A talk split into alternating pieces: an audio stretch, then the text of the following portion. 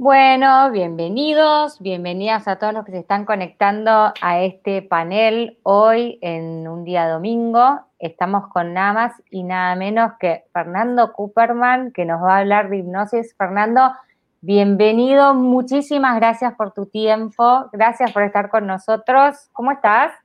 Muy bien, muy bien, muchas gracias, gracias por la invitación. Un placer, la verdad que yo sé que sos una eminencia en el tema y ya estoy como queriendo correr con la entrevista porque te quiero preguntar de todo. Ya te veo con tus gafas muy profesionales que tienen que ver mucho con, con, con esta nueva era, bueno, tantas cosas que hablar, así que mm, si te parece bien, eh, te voy a pedir que nos cuentes un poco de qué se trata esta disciplina a la cual te dedicas. Eh, la hipnosis se trata de básicamente cómo comunicarnos con el inconsciente. Ok. Em, dioses griegos del sueño, Morfeo era el dios del sueño, himnos era como el del soñar. Ajá. ¿Y, qué origen tiene? O sea, la hipnosis nace desde muy, muy atrás, me imagino, ¿o no? Eh, desde muchas épocas históricas había gente que hacía hipnosis, claro que no lo llamaba así, pero el, fenómeno más común, que es el fenómeno de trance, es producido por todas las culturas de muchísimas maneras y por todos nosotros todos los días que vamos entrando de un trance y saliendo a otro. Y, por ejemplo, ¿para qué utilizaría esta disciplina alguien que no conoce el método? Porque la verdad es que yo por ahí es una creencia mía y no es tan así, vos me vas a corregir, pero de repente, eh, lo que te decía antes de empezar la charla, escuchás hipnosis y, pensás o en tu SAM o te da un poco de miedo porque no sabes bien de qué se trata. Así que contale un poco a la gente que no tiene ni idea de qué estamos hablando, para qué puede llegar a, utilizar este método. Eh, Conectarte con tu mente inconsciente te permite acceder a un montón de datos que están allí, pero que tu conciencia a veces no tiene acceso.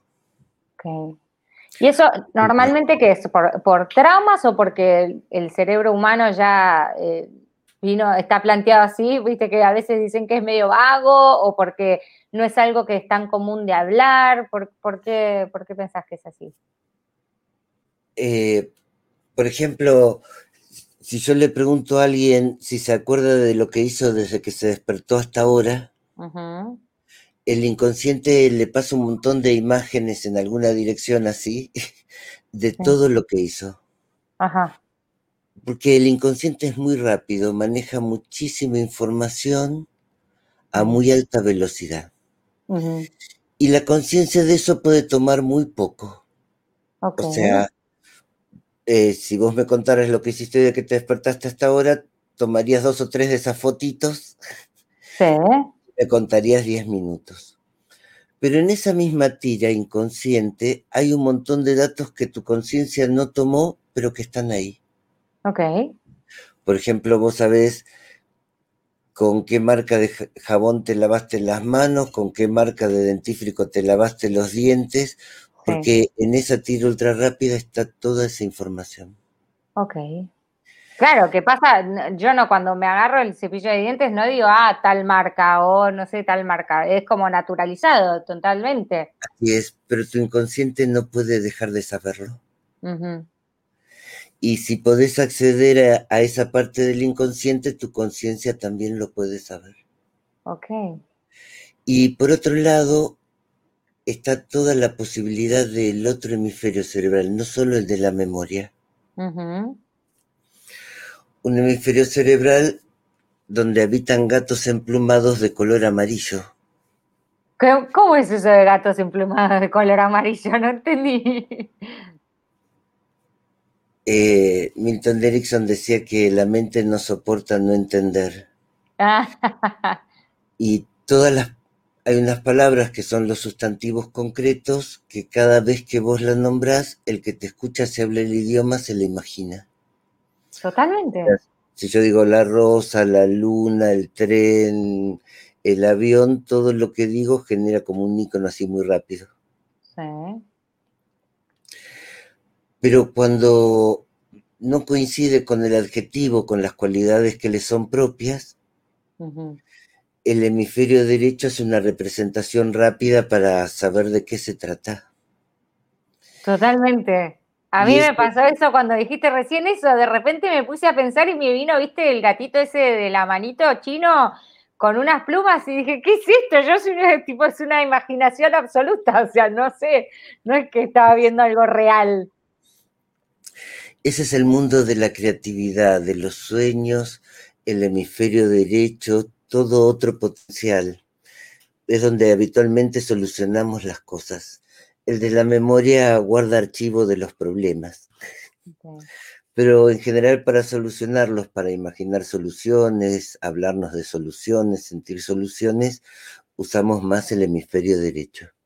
Claro, entonces este, me, surge una pregunta que es que, sí, que hoy por hoy hay como una tendencia a invitar a la persona a que esté, o invitarnos a nosotros a que estemos presentes en el momento de ahora. Ahora vos me estás contando que el cerebro tiene distintos hemisferios y guarda recuerdos y en cierto punto te condiciona o no. O sea, condiciona eh, tu presente eh, lo que tenés ahí en esos archivos de la cabeza o, o, tenés bloqueados, o, cómo, cómo funciona. O sea, te estoy haciendo una pregunta medio rebuscada, me parece. Pero bueno, no sé, contame.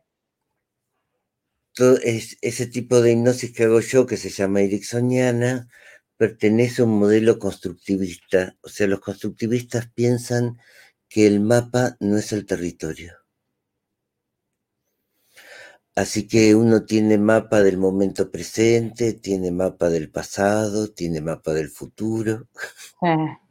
Tenemos un mapa cuántico de todo lo que pasó y de lo que podría haber pasado.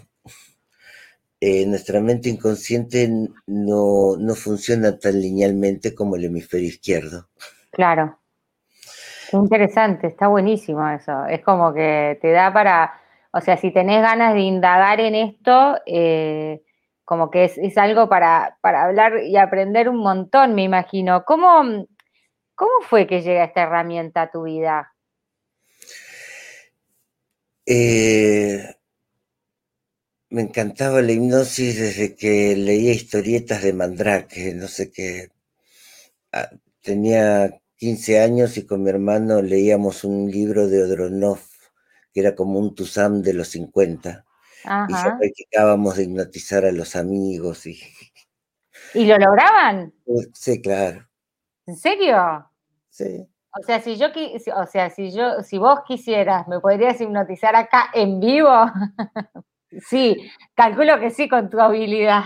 Claro, claro, pero no es tan extraordinario. Claro, claro.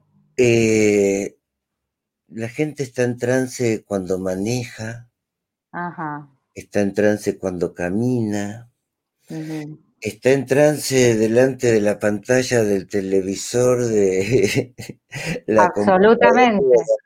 Está en trance o del, celular también, tal cual. O cuando te bañas, a mí me pasa mucho eso, cuando te bañas, que de repente, tipo, claro, totalmente, estás en automático, ni hablar. ¿Qué, ¿Qué es un trance? Un trance es que la valoración de la percepción externa disminuye mm. y aumentan las posibilidades de conectar en tu interior. De conectar con cómo te estás sintiendo, de conectar con tu memoria, con tu creatividad, problemas, soluciones, pero usando tu ordenador rápido, que es el inconsciente, ese que es capaz de movilizar mucha información en pocos instantes. Claro, claro. En vez de hacerlo linealmente con la mente consciente. Bueno, entonces recién nos contabas que desde muy chico eh, leías libros, practicabas con tus amigos eh, y te empezó a interesar la temática y cómo, cómo te, llegaste a formar y cuál fue, o sea, ¿Hay como una estructura, alguna, hay una escuela que enseñan específicamente esta disciplina? o, vos fuiste como nutriéndote de distintos lugares y después vos armaste tu propia corriente? ¿Y cuál fue el punto de inflexión que dijiste, ok, yo me dedico a esto, la hipnosis es lo mío? Eh, yo soy psicólogo. La carrera de psicología era mucho más enciclopedista de lo que yo hubiera deseado, quería cosas más prácticas.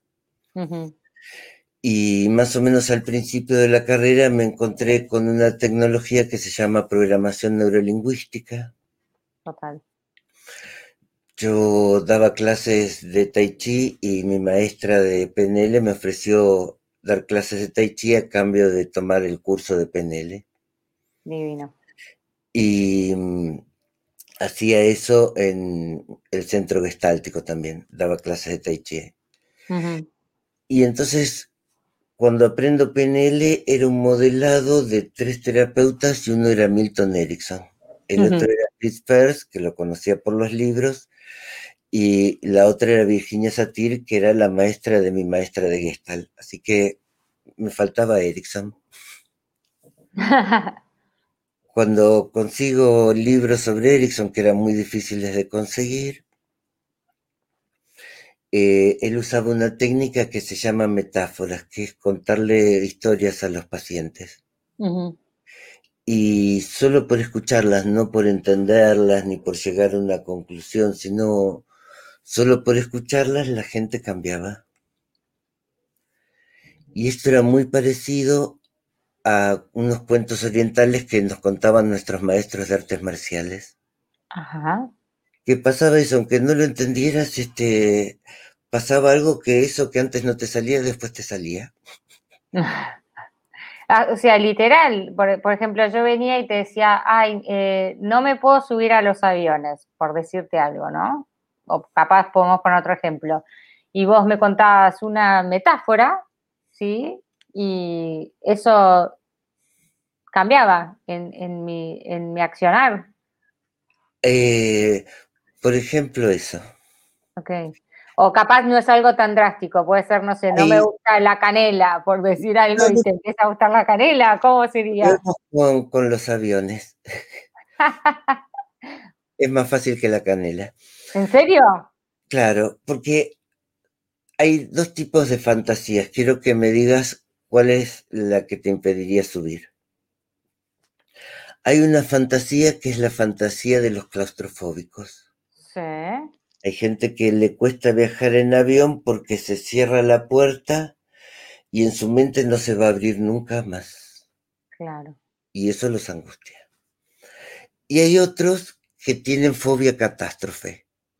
O sea, el avión incendiándose, la zafata que sale volando por el agujero mientras caen las máscaras y el motor incendiado que se ve por... Perfecto. Bien, yo te digo cuál es el truco para poder tener esa fobia, porque si no, no la podés tener. A ver. Bien. El truco es meterte en la fantasía y que se vuelva una película. Ah. Y el truco para no tenerla es este. Ponete para atrás y salite del avión, miralo de afuera. ¿Cierro los ojos? A ver, espera. Sí, sí. Saliste del avión y míralo afuera. Mira que se incendia, cómo sale la zafata volando, pero vos lo estás viendo de afuera. Sí. Y trata de tener fobia. Y no porque no estoy adentro, o sea, no me da la sensación, o sea, como que lo estoy mirando de afuera.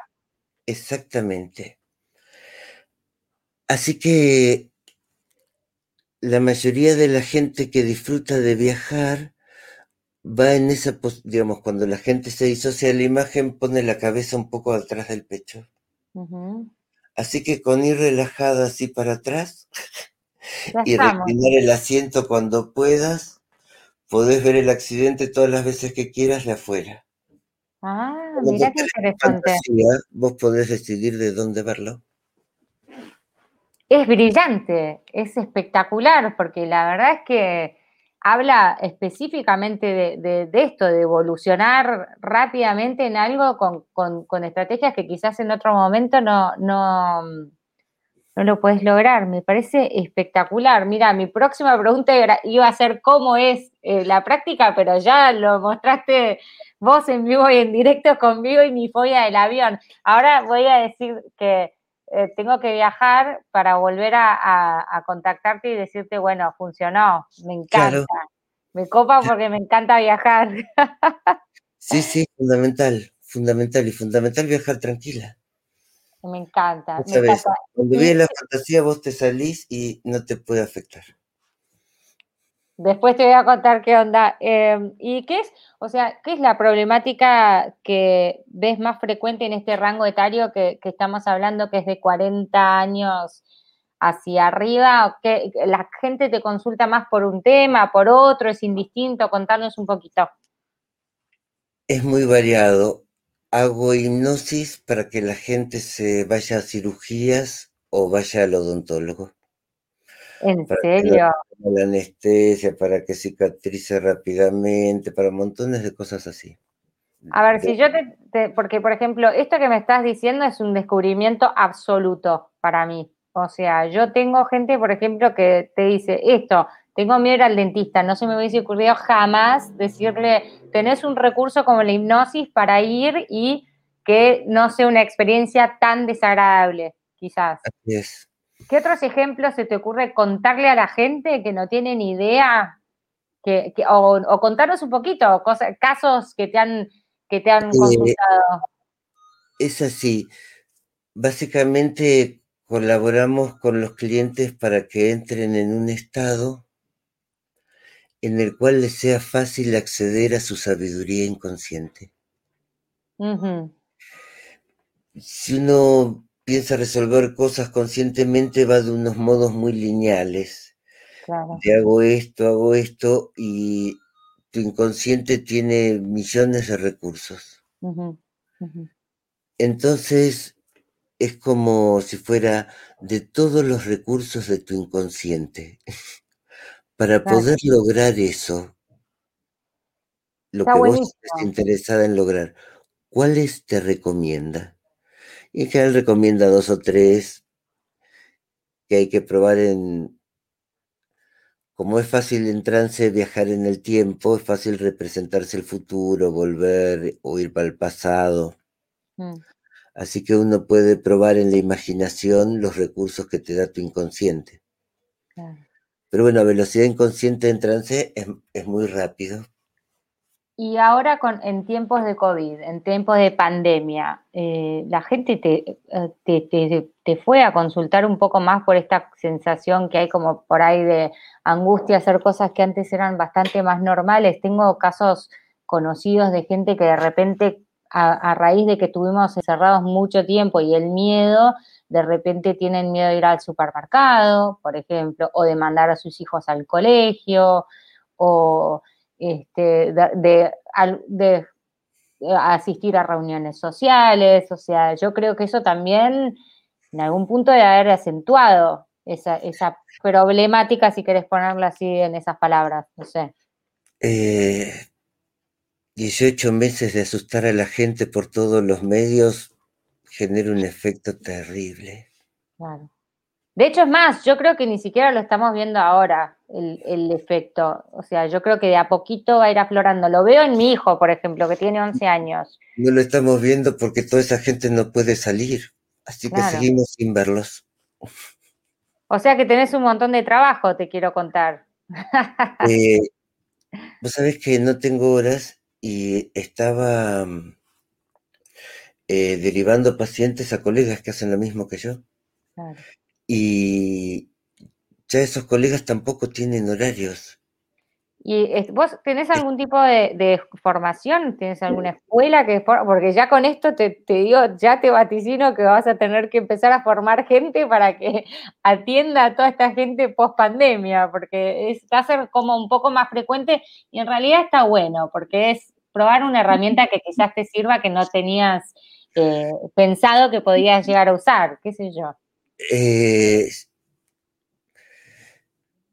conectar con uno mismo y con todas las sabidurías que tenemos eh, damos un curso de hipnosis con mi hermano y otro socio, Daniel Oil, y Daniel Cooperman, mi hermano, y le decimos a la gente, el mejor de los maestros o la mejor de, de las maestras en tu caso se siente en tu silla.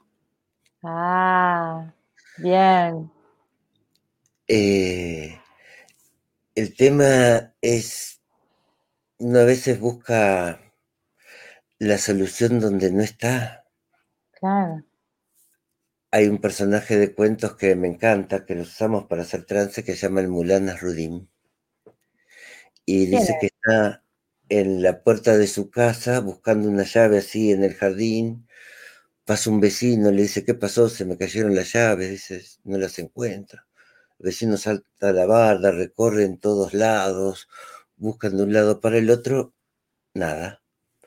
Y el vecino le dice, ¿no recuerda dónde se le cayó? Sí, dice, adentro de la casa. Ah. ¿Y por qué no la busca adentro? Le dice, es que ahí no hay luz. Claro, brillante, brillante, totalmente. O sea que en definitiva está buenísimo porque ayudas a la gente que tiene el poder adentro a enfocar hacia donde tiene que enfocar, o por lo menos esa es mi interpretación de lo que me estás contando. Eh, o sea, si tendríamos que hablar específicamente de cómo mejora la especialidad, tu especialidad, eh, o sea, a la gente que te consulta, es básicamente esto, eh, guiarlos hacia el foco de donde está la solución, sería, o contámelo vos en tus palabras. No sé. Em, la mente de la otra persona tiene billones, trillones, no sé qué número de datos de todo lo que ha percibido en su vida. Mm. Donde probablemente estén todos los recursos que necesite para lograr lo que quiere. Y además lo puede combinar con la otra parte de su cerebro de infinitas maneras. Así que cada vez que baja la frecuencia consciente y sale del pensamiento lineal y conecta con su mente inconsciente, eh, tiene todos los recursos en general para lo que necesita. Ya están allí. Maravilloso, es maravilloso. Que la gente sabe, pero que no sabe que sabe. Y lo que ayuda a la hipnosis es para reconectar con ese saber ya la gente tiene. Qué lindo. Qué bueno. Eso es, a mí por lo menos me, llega como un mensaje de, decir que aquella persona que quiere seguir intentando y de repente buscó muchos, muchos métodos de solucionar algún tema específico, si recurre a esto puede llegar a encontrar una solución y eso es muy bueno que la gente lo sepa. Em, para ir medio cerrando, yo quería saber si vos tenés algún tipo de frase de cabecera que quieras compartir con la gente que está mirando ahora, que tenga que ver con la hipnosis o con tu vida o con tu filosofía en general. ¿Qué, ¿Cuál es tu frase de, de, de cabecera que quisieras compartir? El mejor líder es el que se lidera a sí mismo. Sí, o sea, me dejaste sin palabras, o sea, es concretamente lo que es la hipnosis. Yo no tenía ni idea de lo que es la hipnosis y ahora salgo y digo, ya solo con el ejemplo del avión, por ejemplo, me ayudaste un montón. O sea, literalmente quiero, no sé si la otra persona que está viendo eh, esta transmisión lo, probó, pero yo por lo menos, eh, literalmente fue como algo muy inmediato, muy instantáneo. Es, eh, estoy maravillada, realmente. No, no tenía ni idea que existía esta opción. Me parece bárbaro que la gente lo, lo conozca.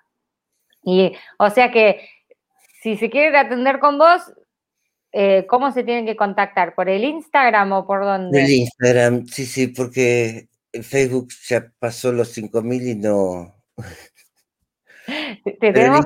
Es posible, sí, sí. Te recomendamos, te tenemos que recomendar a alguien que te maneje las redes, pero y bueno, y aparte ponerte en lista de espera, porque bueno, veo que, que estás a full. Sí, sí. Eh, de todas formas, hay mucha gente muy bien entrenada, psicólogos muy capaces, muchos, muchos, que estamos todos trabajando. Así que, aunque yo no pueda, siempre los puedo contactar. Ay, eh, Fernando, gracias. Y para cerrar así como con una notita de humor, ¿tenés alguna anécdota así como graciosa de contar en relación a la hipnosis? Cuidando, por supuesto, la privacidad de quien se haya ido a atender, pero algo que te capaz a la gente le resulte, por ejemplo, esto que yo decía, no sé, ir al, irse porque vino una problema, una persona que, no sé, no podía, no sé, cada uno tiene igual la problemática, es, pesada, pero algo así como cómico, algo insólito que te hayan consultado por alguna cosa. Eh, creo que la gente es bastante insólita siempre en lo que consulta. Claro, depende de dónde lo mirás, pero tipo, por ejemplo, algo... bueno, por ejemplo, una cosa que me causaba mucha gracia, parece que en la década del 90 los exámenes eran un poco más exigentes. Y para el mes de noviembre siempre recibí unos chicos así con look rebelde, de aros y tatuajes y cosas, como medios de mal humor con la vida y que se llevaban todas las materias. Sí. Y eran unos chicos que en general tenían memoria fotográfica. Ajá. Capaces de recordar con facilidad cualquier imagen que fijen la vista un momento.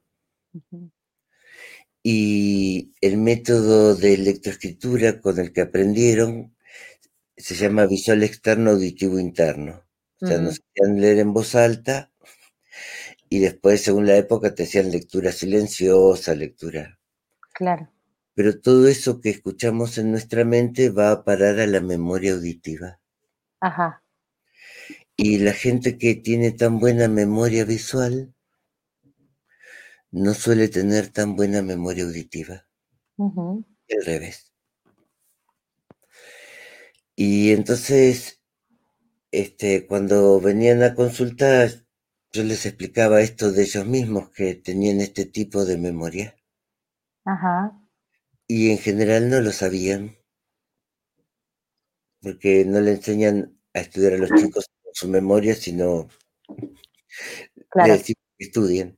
Bueno, igual a, diferencia de ahora, que los chicos están muy estimulados a nivel visual, nosotros también, o sea, tenés todo Instagram, Facebook, eh, YouTube, todo es medio formato video, foto, es diferente que esa época que te venían a consultar. Posiblemente leer un libro requiera más imaginación que ver una película. Absolutamente. Bueno, según mi criterio, yo lo digo como si fuese la verdad absoluta, pero no, te, lo, te escucho y te lo digo. Sí. Em, que estén saturados de imágenes no hace que estén imaginando. Tal cual. Por suerte, sí, chicos, siempre imaginan. hay, que, incentivarlos, hay que seguir incentivando. Pero bueno, para concretamente, para cerrar, o sea, los chicos estos que te venían a, ver, porque se llevaban todas las materias, ¿era porque estaban atados a ese sistema de, enseñanza que tenía más que ver con lo con lo visual? Entonces vos los ayudaste de alguna manera a que puedan como tener otro recurso para estudiar. Y entonces daban los exámenes y se sacaban 10 en todo. Y los profesores no entendían cómo si no entendía nada hacía un mes y medio. Claro. Estaba sacando 10 en el examen. Mira vos. Y cuando empezaba el siguiente año acababan de dar todo, se acordaban todo porque la memoria visual es muy durable. Y entonces empezaban a cursar y se empezaban a sacar notas muy altas en todos los exámenes. Me encanta. Y esto les complicaba su rol porque ahora ser el rebelde de los... Y esa era la parte interesante. Claro. Hacia dónde llevaban su propósito, porque lograr el objetivo es más fácil. Es divino. Bueno, acá en, este summit holístico que estamos haciendo, muchos eh, de los oradores hablan de encontrar nuestro propósito, y de la importancia que tenemos como seres humanos, individuos, cada uno con, su, eh, con sus cualidades, este, con sus capacidades, con la posibilidad de mejorar y alcanzar tu mejor versión. Eh, y enseñar, agarrándose de estos recursos que quizás no son tan comunes que lleguen a tus manos.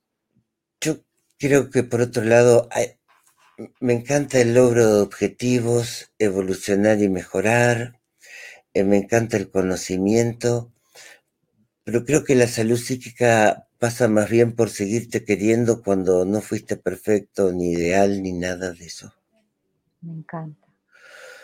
Porque a veces es muy como narcisista, no todo el tiempo hay que estar en el cuadro de honor, hay que hacer no sé qué cosa.